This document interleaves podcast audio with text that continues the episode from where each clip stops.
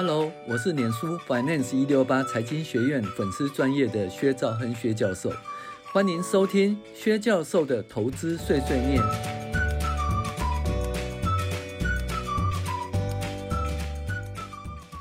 各位网友，大家好，我是薛兆亨薛教授，欢迎大家订阅薛教授的投资碎碎念 Podcast。那我们今天讲二零二三年第二十七周美股回顾与重要经济指标分析，二十七周喽，也就是，呃，今年过了一半喽。那你的投资绩效如何呢？好，应该是不错吧，因为今年是多头年。哦，那因为疫情的关系，薛教授睽违睽违三年以来，哈，再度在安和分院公益演讲。那演讲内容，个人理财已经上过。那七月十三号是财务分析哦，如何分析财务报表？那欢迎大家去诶、欸、报名。好，好。那本周的前言，二零二三年第二十七周，美股前一周四四零零关卡再度失守。你看哦，就是突破四千四，就跌破四千四，再突破四千四，再跌破四千四。所以这最近诶三四周是这样子哈，但是仍然处于由低点反弹哦百分之二十进入牛市的多头哈，所以目前还是牛市哈，也符合我们当初的判断。那我个人认为，目前维持多头的格局啦，哈，也就是 A、B、C 的末跌段已结束，那确认是一二三四五的初升段坡。然后呢，美国经济因为持续不断升息而有趋缓的迹象，但是就业市场韧性十足，哈，软着陆的机会不小。那当然，软着陆跟硬着陆呢，从去年。年中开始说，哎，美国会衰退，美国会衰退，美国会衰退，喊了一年半也没有衰退。然后就是，哎，那个利率倒挂，利率倒挂，然后呢，景气一定会衰退。我告诉你，一定会衰退，问题是多久？你说嘛，过两年景气衰退，其实都正常，对不对？所以利率倒挂这件事情跟景气衰退到底能不能说，哎，很百分之百很紧密的连接，哈，就是很难哈。所以我们现在只能讲说，哦，就是利率倒挂啦，就这样子而已。哦，景气可能会衰退，对，但是呢，基本上还是盯着那个景气的指标哦来看，景气是否衰退哈。那目前看起来，景气应该不会衰退，软着陆居多了哈。然后呢，景气也尚未反转。股市仍处于多头的安全区间。好，那数据追踪，S M P 五百跌一点一六 percent，到了四三九八点九五，再度跌破四千四百点的关卡。虽然如此，仍然符合我们目前是多头的走势的看法。哈。由于 FED 主席认为今年还会再升息两次的几率很大，那十年期公债殖利率大涨，又回到百分之四的关卡哦，哎，不错，百分之四以上是一个不错的美债的投资区间，所以大家注意一下，也许可以投资美国长期债哦，慢慢入手哈。那如果真的可以到四点五，那就不得了了哈。那四已经很久没看到四了，所以到了四以上慢慢入手是不错。那美股指数小跌一零二点二七，黄金跌破两千元，持续往一千九百元探底。原油涨幅不小，但是仍然在七十元关卡，但是向八十迈进了哈。粮食部分小麦、玉米都小涨，CRB 指数小涨。七月份原物料通膨哦，有小小的压力，很小很小了哈。那股价指数 S&P 五百七月七号指一周收盘四三九八点九五，比上周四四五零点三八跌幅一点一六哦，再度跌破四千四百点大关。上周十年期公债殖利率由前一周的诶三八一九哦，三点八九涨到四点零五，涨幅百分之六哦，哦涨了很多哈、哦。油价西德州七三点七三，比上周七十点四五涨四点六三 percent。布兰特原油呢，七八点一七，比上周的七五点一九涨三点九六 percent。那股价维持在七十的位阶，呃，但是本周涨了不少哈。小麦价格由上周的诶六四六点五涨到六五一点七五哦，呃，跌到六五，诶，涨到六五一点七五哈，涨了多少？呃，零点八一。那玉米从四九五涨到四九六点五，涨幅零点三哈，那基本上就一点点而已了哈。黄金一九二零点八涨到一九二五点四，涨幅零点二四，哈，仍然在那个一千一千九百块的附近徘徊。美元指数一零二点九二跌到一零二点二七，跌幅零点六三，哈，美元指数并没有因为那个呃十年期公债殖利率大幅上涨而上涨。那本周 CRB 指数由上周二六一点九九涨到二六四点四六，涨幅零点九四。一个月来呢，涨一点一六 percent，一年来跌了七点二三 percent。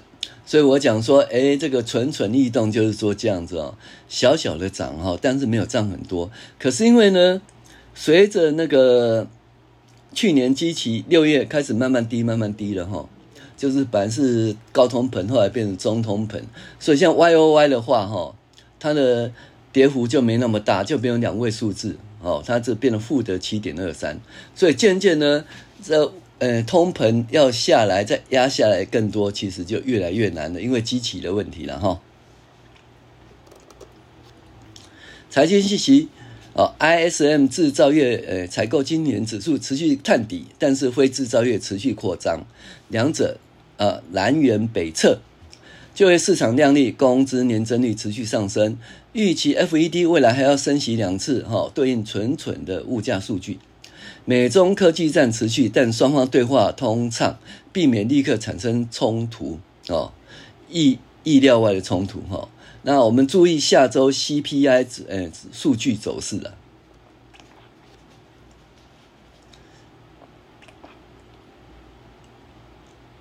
ISM 的采购经理人指数，制造业非制造业南辕北辙。那周一公布六月份呃制造业采购经理人指数四十六哦，持续下跌哈、哦，连续八个月低于五十呢，就就收缩期，已经不是扩张期了哈、哦。那这个是经济疲软程度哈、哦，那跟联准会进一步升息有一种让步哈。那周三的那个数据呢？五月工厂订单增加零点三哈，那预期是零点八，所以不是很好。那四月份也是零点三，所以来看呢，用年增率是一点一啊，但部分都是什么？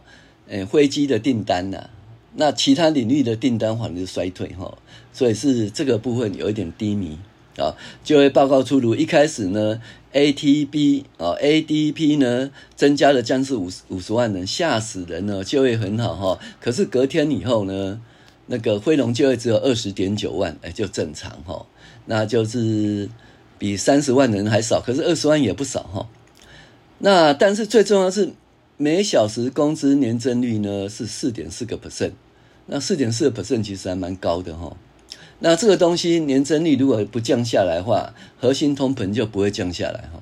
所以就是说，通膨压力仍在哈，直到工资年增率下降，最好能够降到四以下。那非农数据出炉以后，大家觉得七月份再升息一码几率达到百分之九十二，哦，所以基本上应该是会升息了哈。那美债殖利率持续倒挂。那尽管今年股市呃是多头年，但是风光表面上存在隐忧。那二年期跟十年期美债殖利率倒挂利差哈、哦、是一点一个 percent 哦，那已经四十二个月四十二年来最严重。那这个东西狼来了狼来了，已经喊很久了，美债倒挂喊很久了。那看起来对股市跟景气影响仍然呃不是那么那么大哦。那股市跟景气呢，会不会下来？会，迟早会下来的。问题是，你都喊了一年了，对不对？你喊倒挂很多久啦？对不对？那你说倒挂以后呢？哎，过了一年，过了两年，那股市跟景气下来，那天经地义。问题是，跟你有没有倒挂都无关。反正过两三年，股市跟景气本来就下来哈，所以变成不是一个很好的指标了哈。那美中关系呢？呃，地缘政治风险不断，美国、荷兰呢扩大限制半导体制造设备销售，那日本也限制中国的晶片，哈，那中国就就反将一军啊，对价跟赌啦，哦，就出口限制，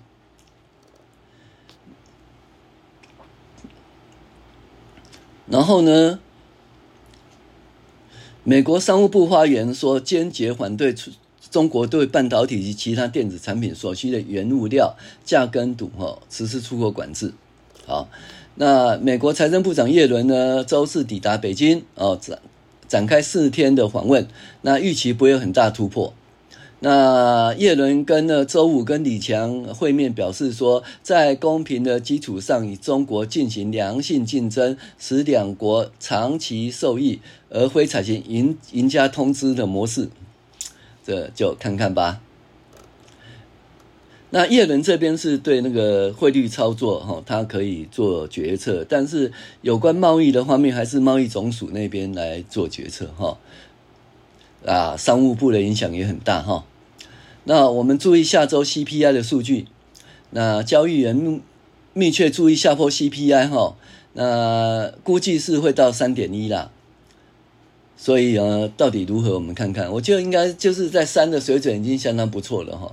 这核核心 CPI 的话，就是如果说工资还是降不下来哈，年增率都在四点四以上的话，核心 CPI 其实降不下来，那。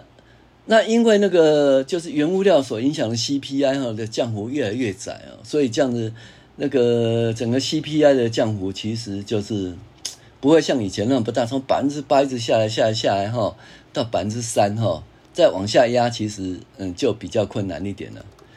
那你说美国呢？呃，它的目标是百分之二，百分之二也很难好不好？以前那个通膨百分之二是因为中国是世界工厂哈。中国输出通缩，现在不是又是美国制造，又是墨西哥制造，哪来百分之二啊？对不对？自己骗自己。我觉得百分之三就不错了哈。好，市况及个股财报，特斯拉汽车诶、及汽车业前景不错。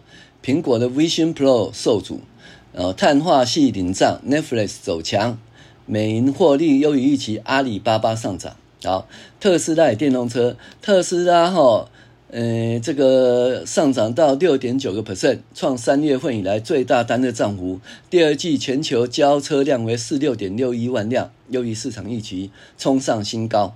哦，所以降价呢促销有效。然后呢，那特斯拉宣布在日本市场下调 Model 3跟 Model Y 的两款电动汽车价格，从本月初开始生效，七月一号生效哦。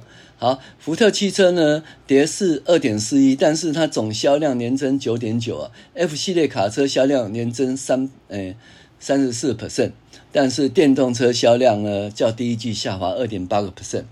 Rivian 哈，Rivian 连续八个八八日交易日走高了，那就是大家觉得 Rivian 电动车系列需求依然强劲，而且第二季交车数据来看。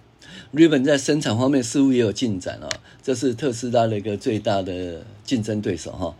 那 Wedbush 分析师哦，他觉得 Rivian 啊未来相当不错。好，我们讲到苹果，那苹果收黑哦，因为它的那个 Vision Pro 的那个生产量呢，目前呢是大跌哈，产量是不太乐观哈。立讯目前是苹果唯一的 Vision Pro 组装哈，那大家觉得它的那个生产目标将会减少。好，脸书呢？脸书收红二点九二，那创十七个月来新高。那预预定呢？它会推出文化文字对话为主的那个 Thread，成为 Twitter 的那个强力竞争对手。而我看呢，TiVo 开始在玩 Thread，哈，Thread 到底是如何呢？我们自己看看哈。好，碳化系材料厂呢，Wolfspeed 哈，这野狼啊暴涨二十一点零二哦，那。这个 SiC 呢，这个供应呢，这个就长期看起来还不错。好，Netflix，Netflix 走强哈、哦，那因为它打击寄生账户措施哦，成效超乎预期啊。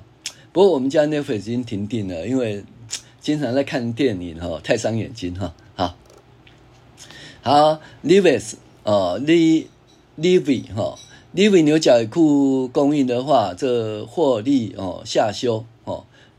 那美国银行呢？它的每股获利调升，哦，那收盘价增幅最重要是阿里巴巴，阿里巴巴收百分之八，哈，又快到一百块了，哈。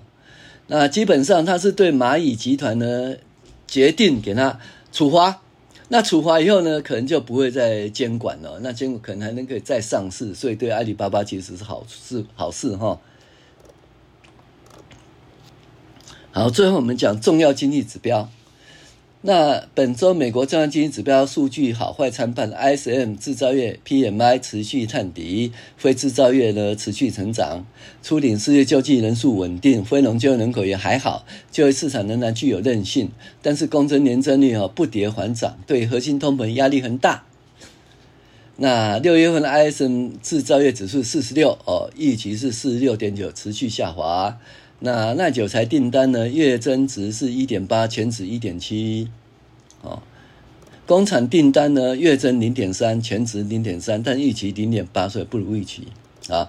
ATP 增加四十九点七万人，预期二十二万人哦，这个大幅的上涨导致美股大幅下跌，就是这个。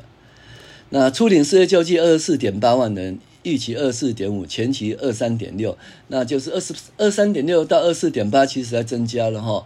那如果到三十就比较严重哈。好，然后 ISM 的非制造业五十三点九哦，前值五十点三，所以还相当不错。非农就业人口呢增加二十点九哈。前值是三三点九，三三点九是稍多了，二十点九其实是正常。失业率三点六，比前值三点七下降哈。美国人仍然有韧性，但是平均每小时工资年增率四点四，前值四点三了，降不下来，所以对那个核心通膨的压力仍大哈。好，我是薛兆亨薛教授，谢谢您的收听。